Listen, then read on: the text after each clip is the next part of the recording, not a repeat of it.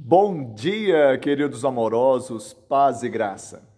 Porque Deus amou ao mundo de tal maneira que deu o seu Filho unigênito para que todo aquele que nele crê não pereça, mas tenha vida eterna. João 3,16. Esse texto muito conhecido é Jesus explicando a sua missão. Ele estava com Nicodemos, um homem religioso, e a religião ela mostra o esforço do homem em se religar com Deus e por isso Nicodemos não conhecia o nascer de novo. Na verdade, toda tentativa de autossalvação vai produzir para o homem exaustão e insucesso.